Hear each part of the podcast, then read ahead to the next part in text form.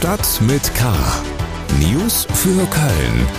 Der tägliche Podcast des Kölner Stadtanzeiger mit Helmut Frangenberg.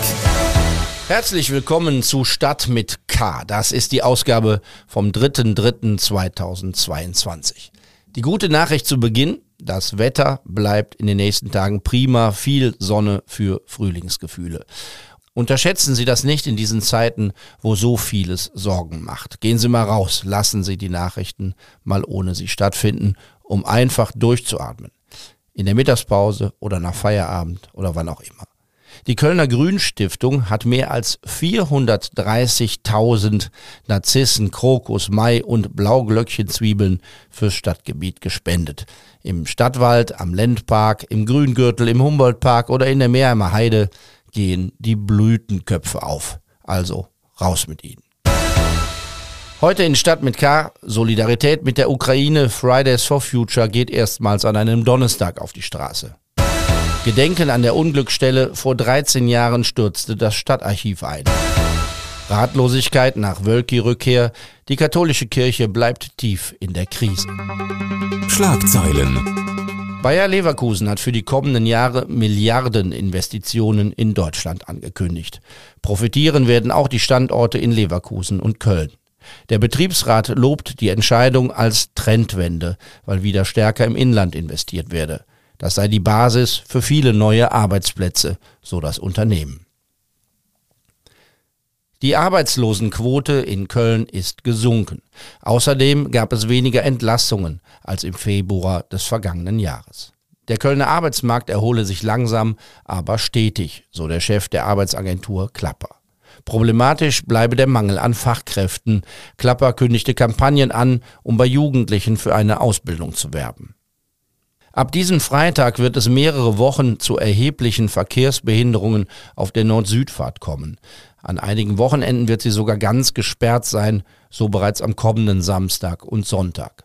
Grund sind Bauarbeiten an einem Haus an der Schildergasse, die ja zwischen Opernhaus und Sizilienstraße über die Nord-Süd-Fahrt führt. Das ist das Gebäude, auf dem früher der Schriftzug Liebe deine Stadt angebracht war. Autofahrern wird dringend empfohlen, den Bereich weiträumig zu umfahren.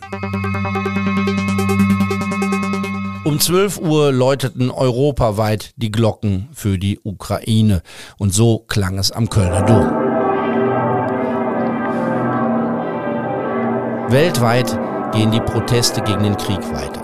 Heute ist das auch ein Thema für Fridays for Future. In Zeiten der Pandemie war es um die weltweite soziale Bewegung für den Klimaschutz ein bisschen ruhig geworden.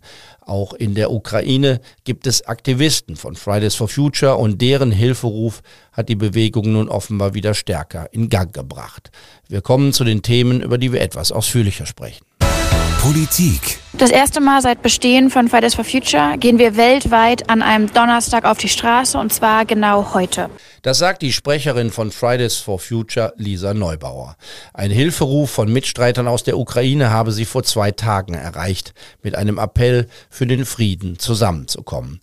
Das soll heute weltweit passieren, so auch in Köln, wo sich die Demonstrantinnen und Demonstranten an diesem Donnerstag um halb sechs abends auf dem Heumarkt treffen werden.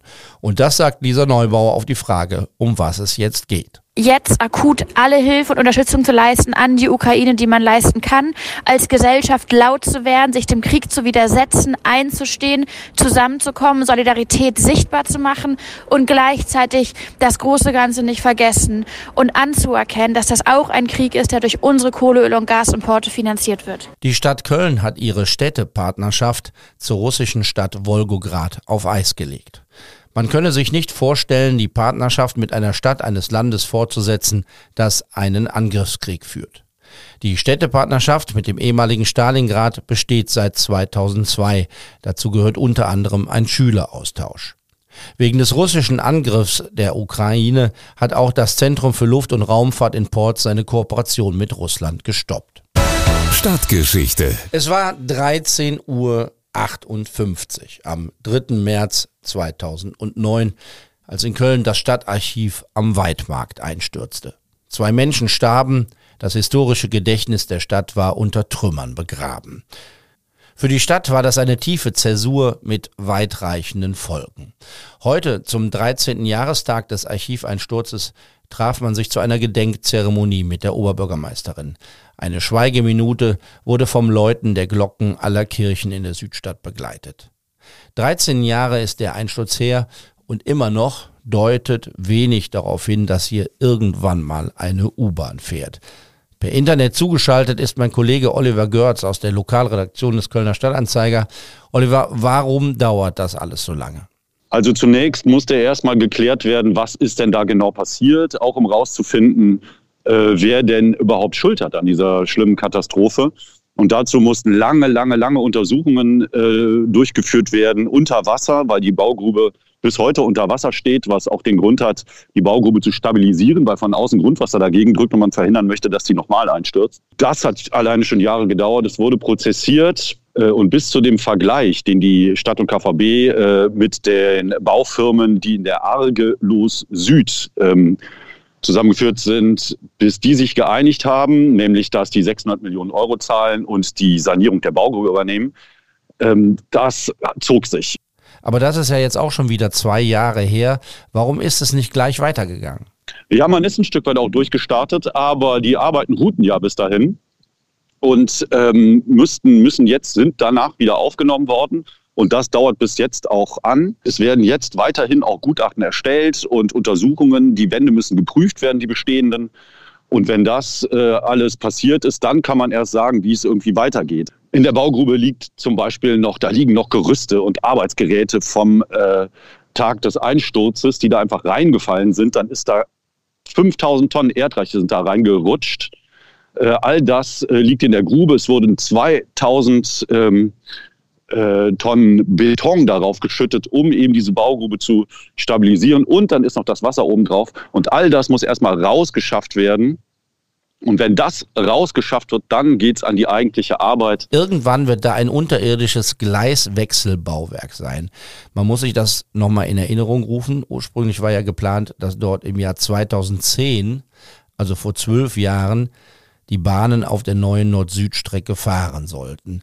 Wie sieht denn jetzt die Prognose aus? Kann man sagen, wann das alles mal fertig wird? Weil natürlich noch nicht genau äh, gesagt werden kann, äh, wie jetzt der exakte Bau Baufortschritt geht, eben wegen der immer noch ausstehenden Gutachten, die jetzt äh, demnächst erstellt werden und hoffentlich bis Mitte des Jahres vorliegen, ist das schwer zu prognostizieren. Die letzten Zeitwerte, die genannt wurden, waren 2028, 2029, ähm, wenn dann wirklich da auch Bahnen durchfahren. Wahnsinn. Herzlichen Dank, Oliver Görz aus der Lokalredaktion des Kölner Stadtanzeiger zur Lage am Weidmarkt anlässlich des 13. Jahrestags des Archiveinsturzes. Kirche. Wir haben in dieser Woche viel über die katholische Kirche in Köln gesprochen. Der Kardinal ist nach einer fünfmonatigen Auszeit wieder im Amt als Erzbischof und keiner weiß so genau, wie es weitergeht. Die Gräben bleiben tief, der Exodus der Gläubigen aus ihrer Kirche geht weiter. In unserem Podcast Talk mit K nehmen sich die Kollegen Sarah Brasak und Joachim Frank mal richtig Zeit, die Lage ausführlich zu analysieren. Es lohnt sich sehr, sich das anzuhören. Unser Kirchenexperte spricht auch über seine Motivation, die ihn antreibt, immer weiter zu berichten und Neues aufzudecken. Dass Kirchenobere diese Arbeit mal als Hetzkampagne bezeichnet haben, lässt tief blicken. Um das Image zu verbessern, hat Kardinal Wölki sehr viel Geld für PR in eigener Sache ausgegeben. Das, was Wölki versucht hat, mit 830.000 Euro Kommunikationsstrategie zu erreichen, da würde ich sagen, wenn äh, Medien, kritische Medien sich davon nicht einfangen lassen und nicht äh, sich für 830.000 Euro dann auf die Linie begeben, die der Kardinal gerne hätte, dann würde ich sagen, äh, dann machen wir keine Hetzkampagne, sondern machen unseren Job. Mhm. Und zur Frage, was mich antreibt, kann ich vielleicht mit einem äh, Satz antworten, den ich äh, auf eine ähnliche Frage zum Umgang mit Kardinal Meissner seinerzeit gesagt hatte. Äh, bei allem, was man hört, wie bistumsverantwortlich agieren, wie diese Kirche als Machtsystem agiert, finde ich, ist es die Aufgabe der Presse und damit in diesem Fall auch meine Aufgabe, für so ein Prinzip zu sorgen, das ich streng öffentlich nenne.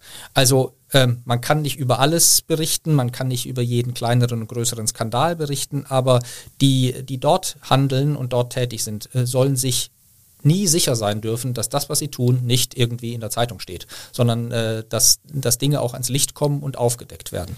Das sagt Joachim Frank im Talk mit K. Die große Frage lautet, wie geht es nun weiter in der Kölner Kirche? Das erste wichtige Thema bleibt der Umgang mit dem sexuellen Missbrauch von Kindern durch Kirchenmänner und die Aufarbeitung dieses Themas.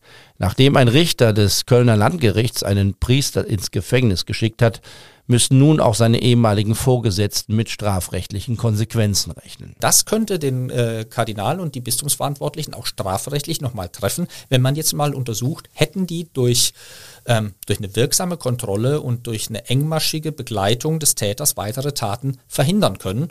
Und ich denke mal, das kommt auf den Tisch. Wir haben äh, im Stadtanzeiger jetzt an diesem Mittwoch berichtet, dass Strafanzeigen bei der Staatsanwaltschaft eingegangen sind, äh, wo eben Menschen genau das geprüft haben wollen. Und der Sprecher der Staatsanwaltschaft hat mir auch gesagt, dass die Behörde von Amts wegen äh, schauen wird, aus, äh, der, ob sich aus der Urteilsbegründung Hinweise auf weitere Straftaten ergeben.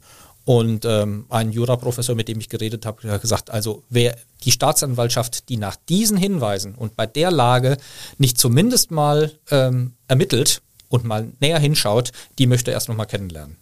Die zweite Baustelle bleibt die Überbrückung von eigentlich unüberbrückbaren Gräben. Der Bischof hat gesagt, dass er in seiner Auszeit an sich gearbeitet habe, doch was das für einen sehr konservativen Mann bedeutet, ist unklar. Bislang hatte er wenig Interesse an echten Reformen.